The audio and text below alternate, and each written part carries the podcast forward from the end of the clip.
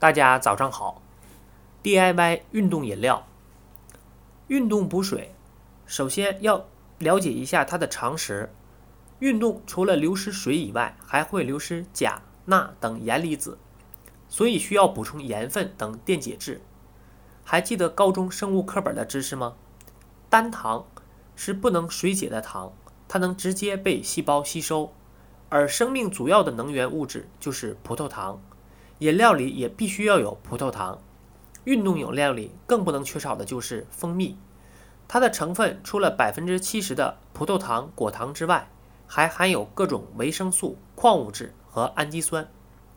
在剧烈运动下消耗很大，为了防止中暑、抽筋，甚至是虚脱，跑步运动前、中、后都需要及时补充电解质饮料。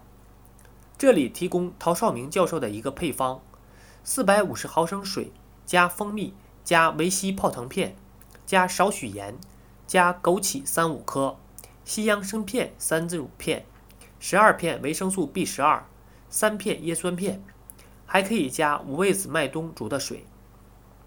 水和蜂蜜必须有，其他随意组合。这个配方是长距离耐力跑必备，注意八公里以上距离采用，三至五公里就免了。另外，依个人喜好，在这个配方里还可以加入一些软性果肉或柠檬片儿，比如去核切碎的葡萄、西瓜、荔枝、桂圆等果肉，冰冻后喝口感极佳，而且果糖更丰富。但不太提倡每次都喝这样冰冷的饮料。当然，你也可以直接购买一些运动饮料。如果跑长距离刷圈儿，可以买一升装运动饮料，瓶子可以留作配置运动饮料用。瓶口大，容量大，配置更方便。补水原则：早上烈日下每两至三公里补五十至一百毫升，晚上每五公里补一百至一百五十毫升。